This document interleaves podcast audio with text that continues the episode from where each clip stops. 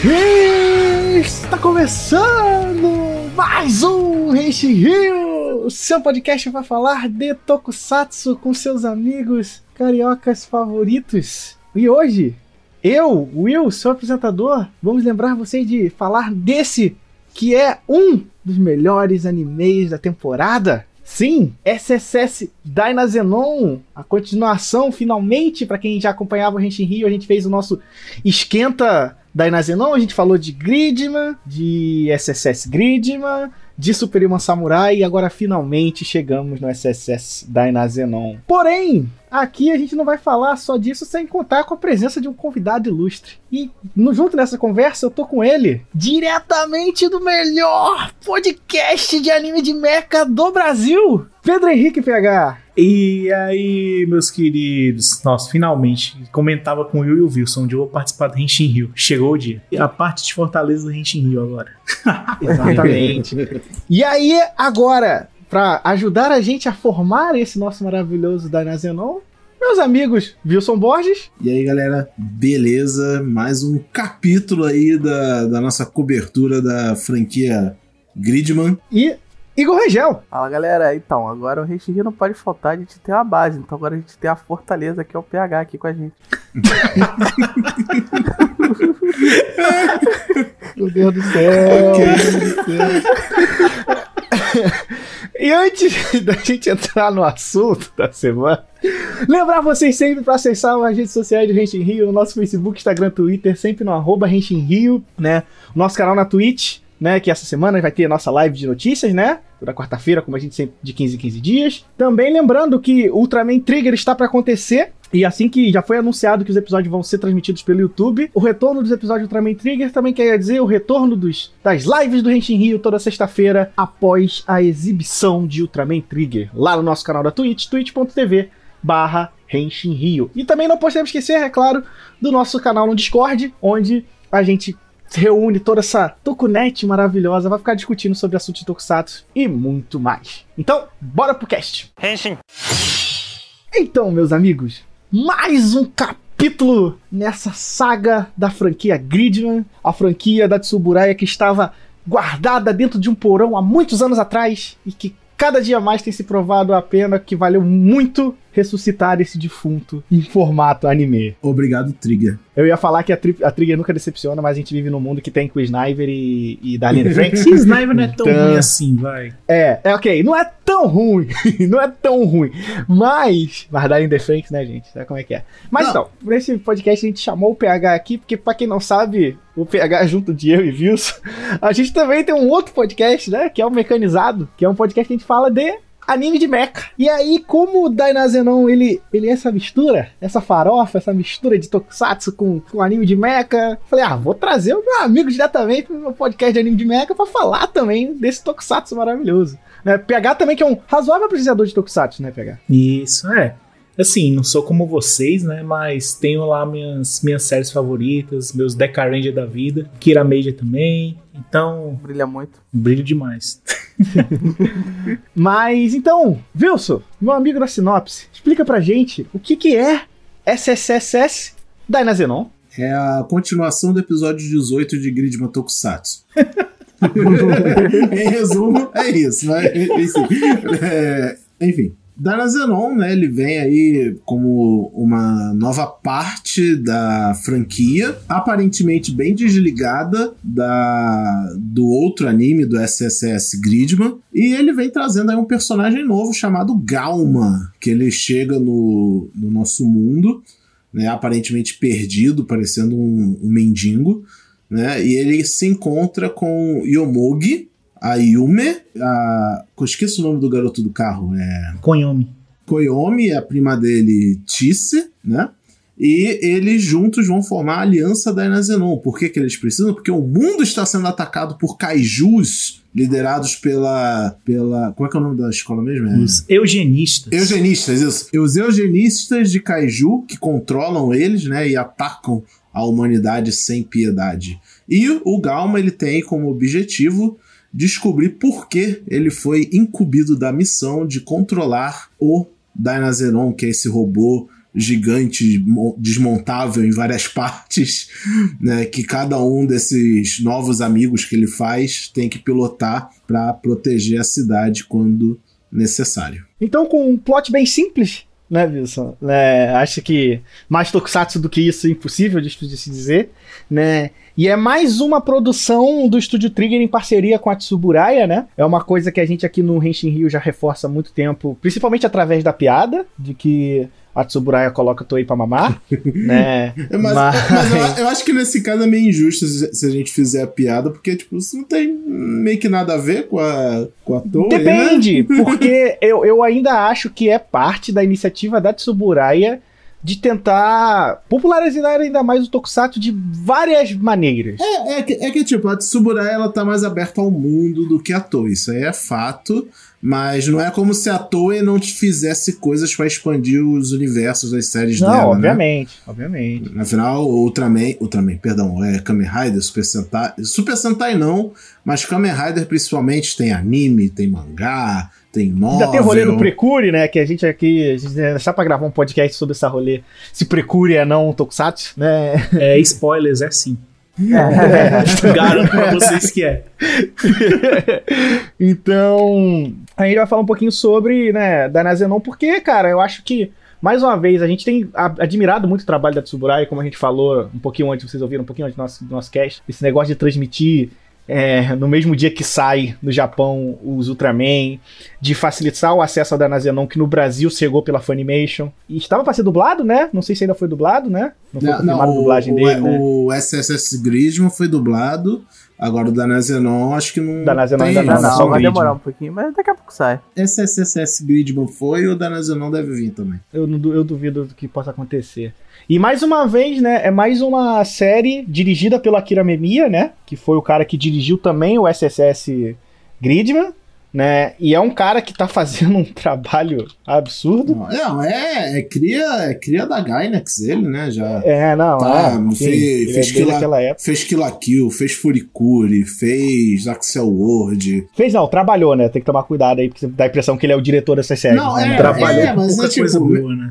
É, mas ele, ele tem multifunções, ele já trabalhou como diretor, co-coordenador, é, animador, sabe? Então ele tava sempre ele lá né, nos dedo, projetos. É, ele bota o dedo em tudo, sabe? Então. Mas a gente tá falando mais no caso aqui porque ele tá botando o dedo como diretor mesmo, né? Sim, sim. E comandando todo esse universo novo que foi criado. E, cara, Gridman, quando saiu em 2018, foi um dos meus animes favoritos daquele ano, né? E até principalmente pela forma como ele, ele abordava a, ele, como ele contava uma história de Tokusatsu de um jeito um pouco bem diferente, né? Do que eu tava acostumado, principalmente. Respeitando a fonte original e ao mesmo tempo vindo como uma coisa própria. Pois é. E, e, e no Danazenon eu fiquei mais ansioso, Wilson, porque no Danazenon a gente tá trabalhando com a série 100% original, né? Ele, porque, tipo, por mais que o Gridman fosse uma série muito desprendida, né, da, do Gridman Tokusatsu, ela ainda levava o nome, carregava o peso, né, dessa franquia. Enquanto no, no Danazenon, a ideia era ser uma, uma história completamente original. É, e assim, ela aí, é então, completamente original. É isso. Ela parece que é, né? Não, não, olha só, é uma coisa. Não, mas é, por que eu quero dizer que ela, era, ela é original? Por mais que ela se derive de uma história de um episódio da série Tokusatsu de Gridman, ele tá contando uma história que não é sobre Gridman, entende? Porque no SSS Gridman, como a gente falou no, no, no, no, nosso cast aí, se você não ouviu, desculpa aí, vai ter um spoiler. Tem aquele grande momento em que o, literalmente o Gridman do Tokusatsu aparece. E aí amarra as coisas, né? Que é aquele universo que tá se passando, é o universo que tem conexão com o universo digital, do Tokusatsu do Gridman. E enquanto no Darazenão eles pegaram uma referência de um episódio que ninguém se importava, de, de Gridman, vamos ser sinceros, e expandiu ele só para trazer um personagem. O que, o que eu acho admirável, sabe? Tipo, a série original tem 30 e poucos episódios, eles olharam para Parece que, tipo, eles pensando no que fazer agora, né, para expandir o universo, alguém olhou esse episódio e falou: Hum, consigo, hein? Eu consigo fazer um negócio inteiro, uma fanfic inteira baseada só nisso aí, hein? E foi assim que saiu o Dana Zenon. e o melhor, né, Wilson? Tipo, sem ninguém em nenhum momento perceber isso até a reta final. É, tipo, e, e- e os sinais estavam lá, né? Vamos lá, pra quem não lembra qual que é o episódio 18 de Gridman, é o episódio em que encontram uma múmia chinesa, né? Levam pro Japão pra estudar ela, pra fazer, é, tipo, um, um, um escaneamento nela pra pegar o máximo de informações possíveis e tal. Só que o Takeshi, por sendo o Takeshi lá do que é o vilão do Gridman Tokusatsu, ele coloca um vírus de computador na múmia e ela volta à vida e ataca a Yuka, ataca o pessoal e o Gridman tem que salvar o dia. Basicamente é isso. Só que havia toda uma lore no episódio falando de tipo, tem a múmia tinha um backstory, né, que ele era um ele era conhecido por ser um guerreiro que podia controlar dragões e ele era apaixonado por uma princesa só que como as pessoas ao redor da princesa ficaram com medo desse poder dele de controlar dragões e ele era invencível, eles conseguiram matar o cara envenenando ele. Aí e a, e a princesa ficou muito triste e ela acabou se matando junto. Uma coisa meio como Romeu e Julieta, sabe? E é isso, essa era a historinha da múmia e a múmia meio que volta em busca da princesa. Aí quando a gente vai pro Dynazenon, é aquilo, a gente sabe disso quando acaba a série. Só que os sinais estavam tudo lá, tipo, o próprio design do Galman, ele é todo enfaixado, né? Ele tem essas olheiras, ele tem umas marcas esquisitas no corpo, que já era o sinal disso. Aí é, é- é fascinante você encaixando as peças até o momento que a, a, a própria série escancara sobre do que, que ela tá falando, mas até lá é você ficar tipo, será que é isso? É isso mesmo que eles estão fazendo, sabe? É- E, nossa, é, é satisfatório demais quando confirmam que é esse o plot da. Sim, eu lembro muito, Wilson. Eu lembro muito que, assim, a gente faz. No mecanizado, a gente fazia lives semanais com- comentando episódios da semana de Dana Zenon, né? E eu lembro que acho que no antepenúltimo episódio, tu comentou essa teoria. Tu, caramba, vi na internet essa teoria. E só pra ter noção, tipo, no, tem 12 episódios na. No episódio 10, que alguém começou a ligar os pontos pra ver onde isso ia dar. E to- durante tudo isso, tava meio que todo mundo meio no escuro ainda. Não, e aquilo, e, e Dynasty não é só uma série que é uma continuação de um episódio específico da série de Tokusatsu. Ele é muito mais que isso, sabe? Ele tem muitas camadas que é uma coisa característica dessa parte anime, né? Ele é uma a parte tokusatsu dele em si é maravilhosa, é hype. A gente termina o episódio gritando com as lutinhas, né? Porra, é demais. Mas, cara, os personagens são muito profundos, a história tem uma sensibilidade muito grande, uma, uma direção. Irmão, uma direção. Akira Memia, ele é um artista nesse quesito de enquadramentos, sabe? É, falar muito com silêncio, sabe? Até é maravilhoso. eu acho que a gente já pode puxar Will, o grande momento de Dana Zenon pra mim, que é a cena do churros. A É, gente, a gente comentando muito, o Wilson comentando muito assim de falar com silêncio, né? E é uma coisa que geralmente não acontece muito no meio de anime. E no Tokusatsu muito no menos. Tokusatsu muito menos, exatamente. É interessante como ele faz uso disso muito bem dentro de Dana Zenon. É, em vários momentos. A, a parte de churros eu acho que é um microcosmos do quão bem feita é a direção desse, desse anime, assim, de tipo, contar tudo que os personagens estão passando numa cena que a Yume tá comendo churros e coisas acontecem ao redor dela. Acho que o contexto disso aí é bem legal, porque o nosso protagonista na série, né, o Yomogi, ele é um. Ele é o típico protagonista de anime shonen que aborda esses tipos de assuntos, né? É bem comum a gente ver obras de, de anime que, quando querem contar um assunto mais profundo, eles tendem a colocar um protagonista que não tem muito propósito. Ou ele é um. Ele é é dois, as- dois aspectos. né? Ou ele é super cheio de propósito, e aí todo mundo ao redor dele não tem, e cabe a ele dar propósito às pessoas. Ou ele é o cara sem propósito no meio de um, de um grupo de pessoas com propósito. Eu pego dois exemplos clássicos, assim, tipo, o Great Tutor Onizuka, pra mim é um deles, que ele é que, que o Onizuka ele tem um objetivo muito claro, que é ser o melhor professor de todos os tempos, né? Todos os alunos dele estão perdidos e a história é sobre ele colocar os alunos, tentarem achar o caminho dos alunos deles e resolver o problema deles, né? E o outro problema, e o outro personagem é o Simon no Gurren que é um cara que não tem objetivo, mas todo mundo ao redor dele, principalmente o Kamina, eu acho que como personagem, tem esse, esse objetivo de dar uma direção pra ele e ele seguir nisso, né? E é o que acontece com o Yomogi na série, assim, pra mim, porque ele é um personagem que tá. Ele caiu de, de cabeça nessa treta, né? Porque, tipo, ele tem que. Ele tem que, que enfrentar isso, tem esses eugenistas, ele ganhou o Dyna Soldier, que é o, a parte humana, humana, entre aspas, né? O meio que o núcleo do, do Danazenon, que é um robô que se monta com quatro peças. Um robô dinossauro. Isso. Dinossauro leão, é dinossauro dragão, né? É meio mistura dos dois, né? E nessa fusão, né, ele, ele, ele é meio que é o principal. Só que ele é o cara que não tem objetivo na vida, assim. Ele é literalmente o cara que tá vivendo. Ele tá a série brinca ele... com isso, né, Will? Que, tipo, em vários momentos ela conta a história de cada um daqueles personagens e por que que eles têm os traumas deles, sei o quê. E toda vez a contar a história de Omogi é só, tipo, um flashback do Yomogi conversando com a mãe porque a mãe dele tá namorando com outro cara. É tipo o grande mistério da vida dele é esse. E a série brinca em diminuir isso para mostrar que ele ele não tá naquele mesmo hall dos outros personagens de principalmente da Yume, né, que tem todo o drama lá da É, porque você tem um personagem, por exemplo, o caso do Koyomi, que é um cara que ele é literalmente o Hikikomori, né? Que é aquele, aquele aspecto, aquele arquétipo e um problema muito sério na sociedade japonesa, né? Da pessoa que se forma na, na, na escola, mas não arruma um emprego, fica preso dentro de casa, sustentado pelos pais e coisas do tipo. É uma coisa que, a, que assim, por mais que eu não goste de Darling the Franks, a, a Trigger tem feito uma coisa nos últimos animes dela que eu acho muito importante. Ela tem abordado muito seriamente assuntos muito pertinentes à sociedade japonesa, assim. Então, no Trigger, no, no Darling the Franks eles falam sobre o problema da natalidade no Japão, de como os japoneses se relacionam com as suas sexualidades, né?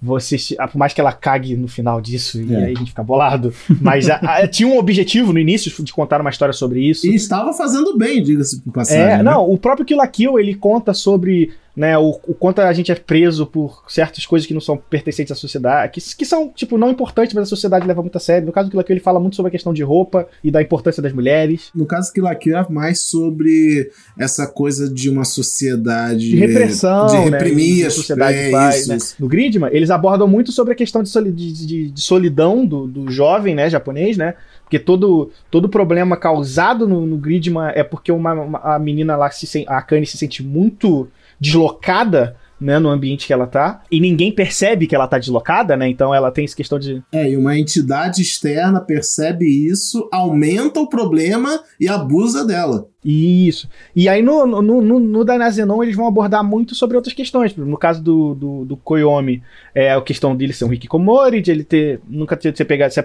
pegado uma oportunidade para ser alguém na vida.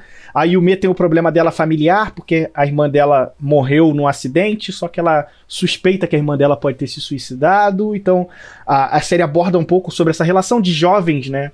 E, e a questão de suicídio bullying no, no Japão, sabe? Eu, eu, eu gosto de como a Trigger é corajosa com isso. Por mais que às vezes eles erram, eles errem, né? Darling the Frank está aí. Eu acho que na maioria das vezes eles conseguiram acertar. Porque, pô, sei lá, aquilo aqui é um dos melhores animes que eu já assisti. Gridman é excelente, Danazenon também é bom. E, e até o Promare, que é recente também, ele toca muito na questão. Ele faz uma. É uma analogia a questões raciais muito, sé- muito legal, assim, na, e mesmo sendo um filme de uma hora e pouca, sabe? Tipo, ele consegue abordar razoavelmente bem o assunto. E ele chega no, no, no Danazenon e aborda muito sobre isso, né? O, o Yomogi, por ser esse cara sem objetivo, ele só quer ajudar. Ele quer ser a pessoa que quer estar ali pelas pessoas. E eu gosto muito da cena, como o pessoal o PH falou da cena do churro, né? Porque, como esse é um anime de estudantes, tem que ter o episódio da praia, né? Que é clássico. Só que no Danazenon eles transformam o episódio da praia no episódio da piscina. Porque na, no bairro onde eles moram não tem praia, né?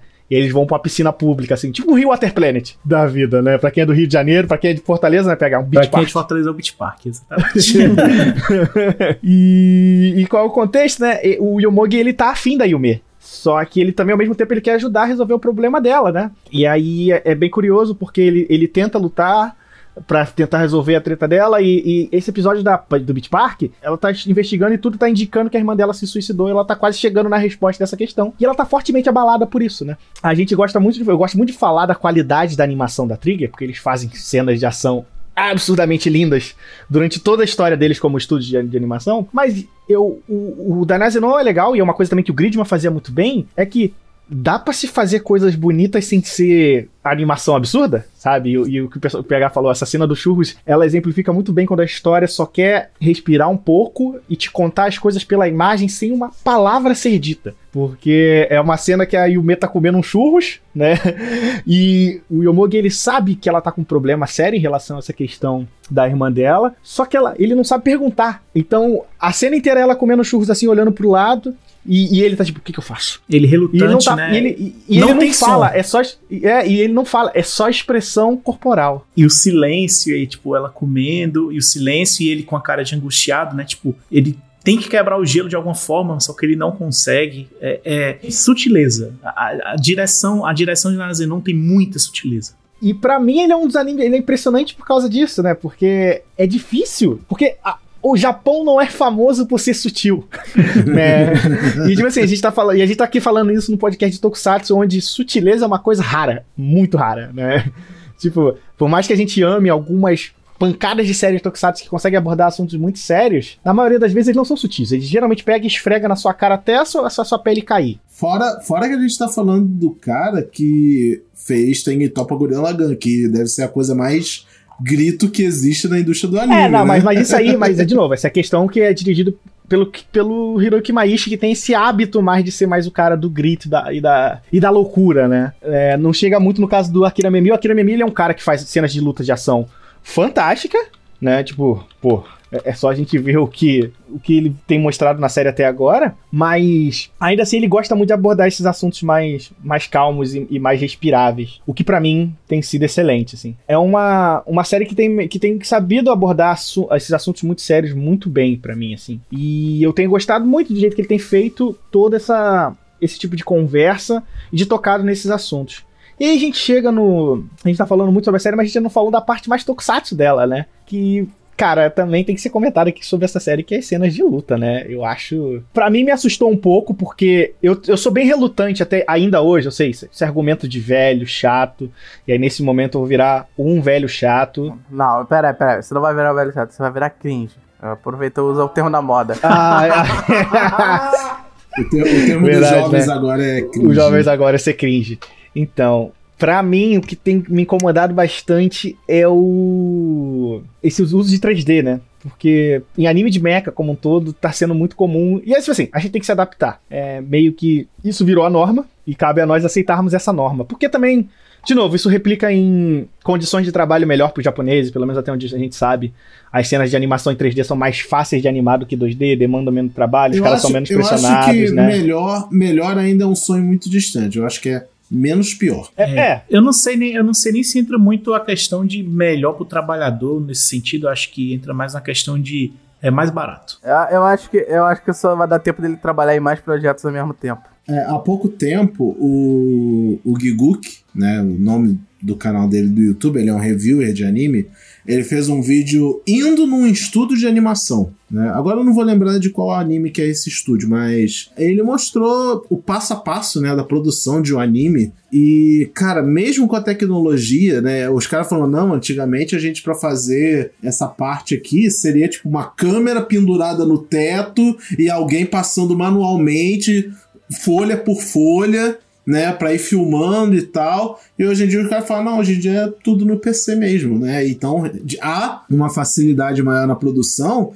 mas ao mesmo tempo, em outra parte da entrevista, ele fala, tem um cara lá, então, esse cara aqui ele é o responsável pelo um dos responsáveis por fazer o background, né, dos animes, é, cenário, etc. Aí ele perguntou, quantos cenários geralmente usa-se um episódio? Ah, coisa de uns 300. Aí, e tem quantas pessoas para fazer isso? Cinco. Sabe? Então é tipo uma demanda, mesmo com a parte digital, é uma demanda de trabalho muito grande para mais de um projeto, às vezes até ao mesmo tempo. O, mas é como pegar. Eu acho que o foco deles realmente não tem nada a ver com o bem-estar do trabalhador. Isso é o último, mas é mil vezes mais fácil você fazer tudo digitalmente do que gastar folha de papel, célula, tinta. É que eu digo que no caso da, do, da Trigger, eu acho que é mais tranquilo a gente até assumir um pouco que as condições de trabalho deles são mais tranquilas, porque a Trigger faz, sei lá, um anime por ano. É, uns dois, é estourando dois e às vezes o segundo é um filme, é uns OVAzinhos, tipo. Ele, ele é igual a Kyoto Animation faz, tipo, nunca é um rolê de estamos produzindo cinco animes no ano. Não é que nem a mapa, né? A mapa, sabe? Tipo, que, que tem uma galera trabalhando bizarramente. Então, eles trabalham em projetos bem um de cada vez, eu acho que isso permite também a qualidade, né? Excelente.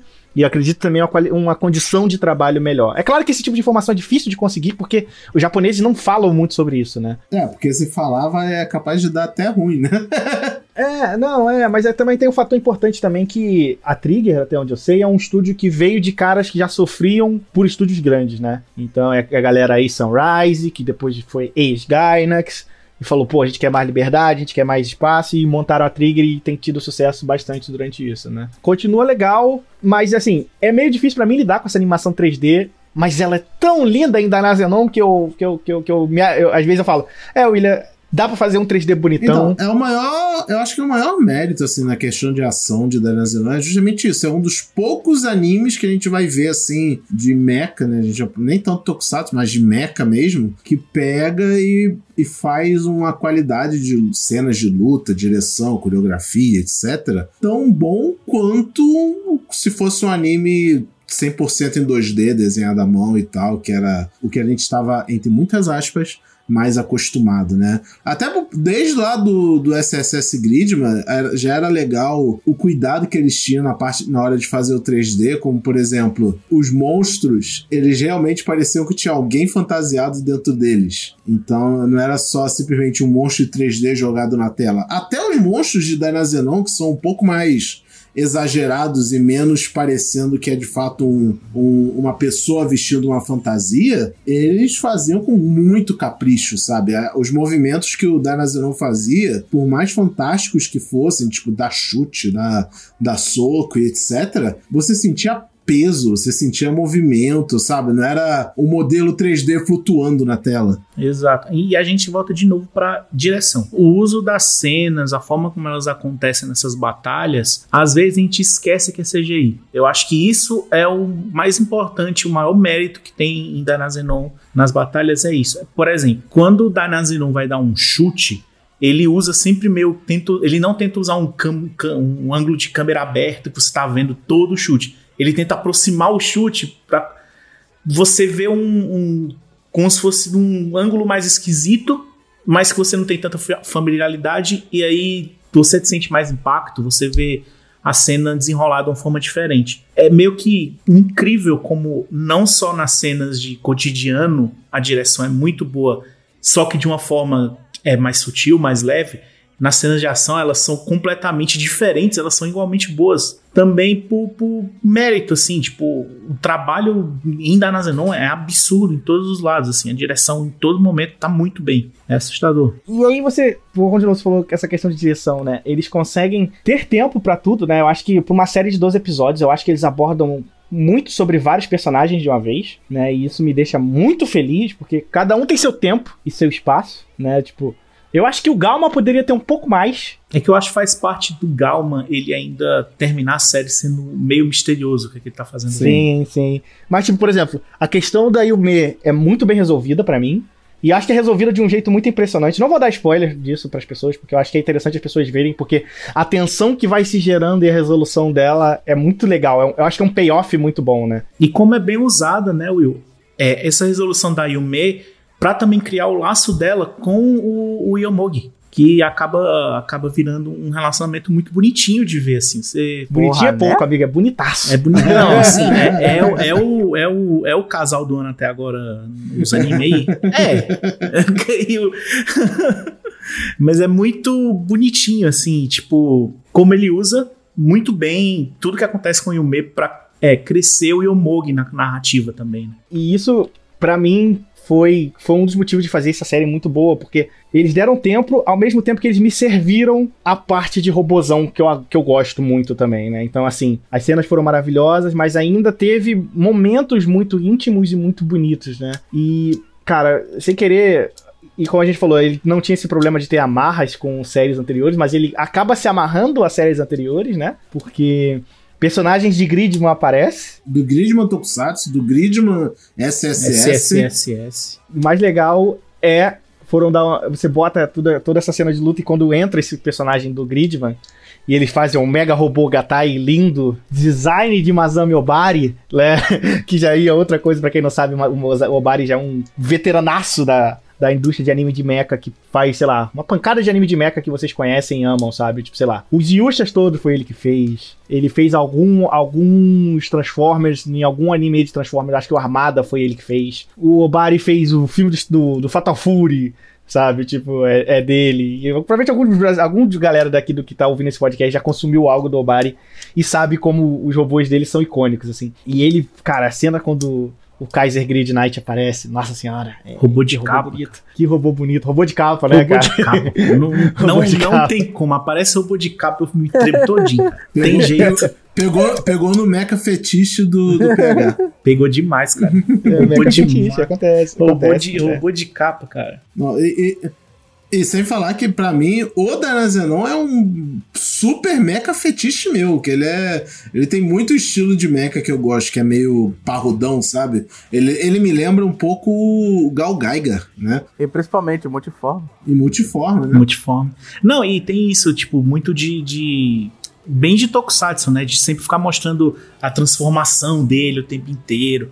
Todos os É, aquilo, né? é tem, que vender, tem que vender os toys, né? E também tem momento pra isso. E toca a musiquinha lá. Enquanto tá montando o Kaiser. É muito bom, cara. Inclusive, falando no- no- nas transformações, no começo de Danazenon tem uma das melhores cenas de Danazenon que ele mostra a perspectiva do Yomogi de dentro do, do, do Dinosaur quando o Danazenon tá sendo montado. Não sei se vocês Sim, lembram disso. É bom É demais. maravilhosa. Que ele tá lá dentro e do nada vê um pedaço de gigante do, do Danazenon na cara dele, assim. Ele, meu Deus! né?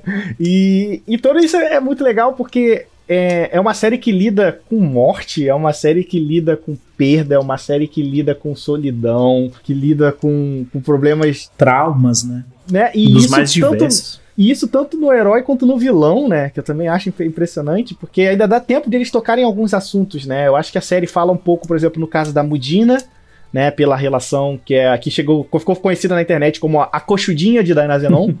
É outra, outra das tradições que aparentemente vamos ter da, é, nas animações de Gridman, que é tem que ter uma, uma mina gostosa, coxuda. Que aí é coisa. Isso é total coisa do, do Amemiya. Pra quem não lembra, aqui na Amemiya ele já trabalhou até em Medabots. Foi aqui na Memia ou foi outro que eu tô confundindo? Não, acho que é aqui na Memia É, mesmo. eu Memia, né? Aí tem um famoso episódio de Medabots, que foi o debut dele, né? Como, como diretor. Hiroyu, não, foi o Hiroyuki Maishi que, desenhou, que fez. Ah, enfim, mas o, o- mas eu acho que o Imaishi também tá envolvido, não? Em Dynasty não, não. Não? Mai- Maishi não, Ah, infelizmente tá. não. É. Infelizmente não, amigo. Mas a, a influência, com certeza a influência. Ah, sim, né? mesma casa, né? Não, voltando assim pro, pro tema da coxudinha, da mina gostosa, eu acho que é uma coisa boa de. É uma coisa boa em Danazenon que eu acho em relação a Gridman é que ele é bem menos do que Gridman em relação ah, a isso. bem assim. menos. Bem menos. E aí eu acho que ganha, assim. É, ganha Gridman bastante. tinha, uma, tinha, um, ti- tinha aquele, o famoso episódio da praia de Gridman, né? Que é o pessoal indo num rio, né? E, nossa, eles abusam disso, sabe? Tem a câmera passando assim pelo corpo das meninas, né? Principalmente da Akane e da. E da. Esqueci o nome da outra, né? Da Rika, né? E tal. Gente, vocês têm noção que na época é- era tanto destaque pra esse negócio de, tipo, olha como elas são gostosas, que tinha gente fazendo teoria que a Rika tava grávida. Ah, é verdade! Né? Lembra Nossa, disso? Eu lembro dessa cada teoria da Rica grávida, dela, né? velho. É, nossa, ela. É, não, a o corpo dela tá muito fora do padrão de anime, ela tá gorda e tal. E Ah, se- gente, e- internet, né? Ô, que, que Internet. ambiente É, eu maravilhoso. lembro disso, eu lembro disso. Que desgraça, meu Deus do céu. Mas ainda assim, né? Eu acho que Danazenon, pra mim, ele foi uma surpresa muito boa por ele saber dosar tanto a parte tokusatsuera, anime sakuga, cena de ação bolada, que é uma coisa que tem em todo episódio de Danazenon. Você, é, assim como ele. é, Isso aí é daquelas bebês da estrutura do Tokusatsu, né? Todo episódio tem que ter uma luta, e toda luta é bonita. Então acho que, tipo, isso, isso é legal. Mas quando ele não quer contar porrada, ele quer contar sobre a vida dos personagens, é maneira, né? Eu acho que um episódio, pra mim, que acho que o, é o ápice dessa mistura do, da porradaria com uma- a parte de emoção, é obviamente o último episódio, mas a gente não vai entrar em spoilers dele aqui. Mas é o episódio, por exemplo, que eles enfrentam um kaiju que faz eles voltarem no passado, né? Que as pessoas desaparecem e vão viver os seus passados. Cara, é, é super tenso porque os personagens podem. Eles estão meio que se prendendo naquele passado e o Yomogi, por ele não ter objetivo, né? Muito legal, porque ele não tem motivo pra se prender ao passado, né? Então cabe a ele salvar os amigos. E é uma cena super intimista, né? Ele chega na Yume e fala: Cara, eu sei que você quer saber sobre a sua irmã, mas eu sei que isso pode te doer, mas eu tô contigo. Sabe? Tipo, E tem toda uma, uma simbologia visual, né? Tipo, é, uma coisa legal do, do, de Daranzenon é que cada um tem seu mecha, né? Tem o Dynawing, né? Tokusatsu de novo, totalmente feito pra vender brinquedo, né, Wilson? Cada um tem o seu brinquedo, você compra os quatro brinquedos e monta o brinquedão, né? Não, sim, mas falando, quando eles não estão na forma gigante, eles são literalmente brinquedos que eles carregam assim na bolsa e tal. E nesse episódio simboliza que, tipo, os personagens estão quebrados com os brinquedos estando quebrados, né? É, é muito legal. E, sei lá, quando você assiste esse, esses animes de, de Gridman, né? Tanto o anterior quanto esse agora, você tem que prestar muita atenção nesses detalhezinhos, sabe? Não tô Tem dizendo muito nem de... simbolismo. É, Tem tem, muito simbolismo. simbolismo, muita. Essa, a direção ela é muito sensível, né? Eu acho que todo mundo lembra do, do episódio de Gridman que tem a conversa da, da Rika com aquele amigo deles de óculos que tá. Cada um representado dentro de um espelho. Aí o espelho da. Aí o espelho da Rick é quadrado, com uma moldura grossa, e do amigo é um espelho redondo, sem moldura. E isso simboliza que ela tá fechada, ele tá aberto pro mundo, sabe? Então tem esses detalhezinhos, muito coisa. E quando você pega essas coisas, a experiência do anime vai lá pro teto, sabe? É uma das melhores partes. Melhor do que as lutas, melhor do que os brinquedos, melhor do que tudo. Essa é a parte que mais me diverte em Danazão. Claro que a parte do Tokusatsu me diverte pra caralho, né? Mas ver essa sensibilidade, sabe? É legal. E mesmo que você não esteja lá muito emotivo pra ficar reparando nessas coisas, você também vai gostar pela parte de ação. Concordo. Sim, é, é o que torna a obra um pouco além, né? Tipo, ela cruza a linha de ser um. Ah, é legal pra caramba. dá- tipo, uma coisa que marca a gente, que é algo, acho que marcou os quatro aqui. Eu acho que com certeza, assim. E toda semana a gente tava querendo ver o que acontecer com aqueles personagens, tipo, ah, toda a história da Yumi, o que, vai acontecer. E não era, não era, às vezes, a motivação, a minha, pelo menos, não era tipo, ah, o que vai acontecer para os vilões ganharem do. os mocinhos ganharem dos vilões. Não, era muito tipo, pô, quero ver esses personagens vivendo a vida deles, tentando superar esses traumas que eles têm, né? E aí, Dynasty faz legal isso, é tipo, por exemplo, o, o William citou a Mudina, né? É a famosa coxudinha. Ela tem uma história legalzinha, assim, tipo, dos, dos eugenistas, ela é, ó, que focam mais um pouco em historinha assim, né? Ela é legal, assim, você quer saber, e você quer, você nota, por exemplo, no decorrer da série, que os eugenistas têm um objetivo, mas eles são pessoas normais também, tipo, eles estão lá fazendo as coisas deles, entendeu? Tipo, tem um episódio, esse episódio aí da piscina, ela só queria ir pra piscina, tá ligado? Ela não queria lutar. Ela não queria. Ela só queria estar na piscina e curtir o dia de boa, assim. Então, é, tem umas coisas leves e que deixam as coisas. E dá um passo além, deixa você mais interessado. E quando você presta atenção nesses detalhes, você se apaixona mais Pô, ainda. é, por cara, aquilo, teve né? muito episódio que eu ficava assistindo, esperando as coisas desenrolarem, aí chegava na- lá pro minuto final. Ah, é, tem Kaiju, né? Verdade. Vamos ver o outro. Tem. É, pois é. É, acontecia tanta coisa emocional que chegava um ponto que você realmente até esquecia que isso é um anime baseado num tokusatsu de ação, né? Mas fica aí o negócio, porque, assim, acho que a gente já pode encerrar, falar de, sobre Gridman. Vocês têm mais alguma coisa a acrescentar, além de suas considerações Então, gente, a finais? gente já, se a gente, acho que se a gente falar um pouco mais, a gente meio que vai estragar o anime. É um anime curto, né? É, curto, então peguem pra ver, tem disponível oficialmente no Brasil, é, legendado em português, então Na Funimation, na né? Funi- É, na Funimation. Tem os dois, a animação anterior. Até mesmo o Gridman Tokusatsu está sendo transmitido em simulcast pela Suburaya. Acho que acabou, não? Não, tá quase acabou lá, de transmitir pela não. Tsuburaya? Não, tá quase lá. O bom da série antiga do Gridman é que você pode realmente ver a partir de qualquer episódio, porque você não vai perder muita coisa. A história. Se você já ouviu o nosso cast sobre o Gridman Tokusatsu, vocês vão ver que a história não é lá muito linear para que você perca algo, né? Então você pode ver a partir do episódio que tá lá essa semana na Tsuburaya, que você ainda vai eu curtir. que se você evitar, tentar ver dos 10 últimos pra frente, acho que tá de boa. Tem algumas coisas no finalzinho. Com certeza. É, é, já, já começa a tentar ser um pouco mais linear no final, mas ainda assim é realmente só o último episódio que é tipo batalha final contra o vilão que a gente já sabe quem é, sabe? Então você não perde muita coisa. Mas a recomendação que eu deixo é, mais uma vez, reforçando. Se você, se você puder ver pelo menos um episódio do Gridman Tokusatsu, veja o episódio 18, que ele vai acrescentar muita coisa pro Danesião. Se você não conseguir ver, não tem problema. Mas se você ver, é, melhora bem a experiência. Meu amigo PH, eu vou perguntar pra você, da onde você veio, PH? E onde as pessoas podem te encontrar? Só por curiosidade. Eu vim de um buraco. Não. Gente, eu vim lá do Mecanizado, quem diria aí? É um Nunca podcast aí. Nunca, o Wilson nunca ouviu falar, nem o Will, né? Acho que só o Igor conhece. Fã É, número um. Eles não conhecem porque eu tô. É o fã número um, é porque eu, eu tenho o Will e o Wilson presos num- numa casa. Que eles não sabem que eles participam do mecanizado. Enfim, brincadeiras à parte, gente. O mecanizado é, é, um projeto meu, do Will e do Wilson, que a gente fala de anime de mecha, obra de mecha no geral. É, somos um, um podcastzinho quinzenal, né? O último episódio que a gente tem, que saiu mesmo nesse momento é o Yasuke, né? Mas tá pra sair o episódio de Geta Robô Armageddon, que é delícia.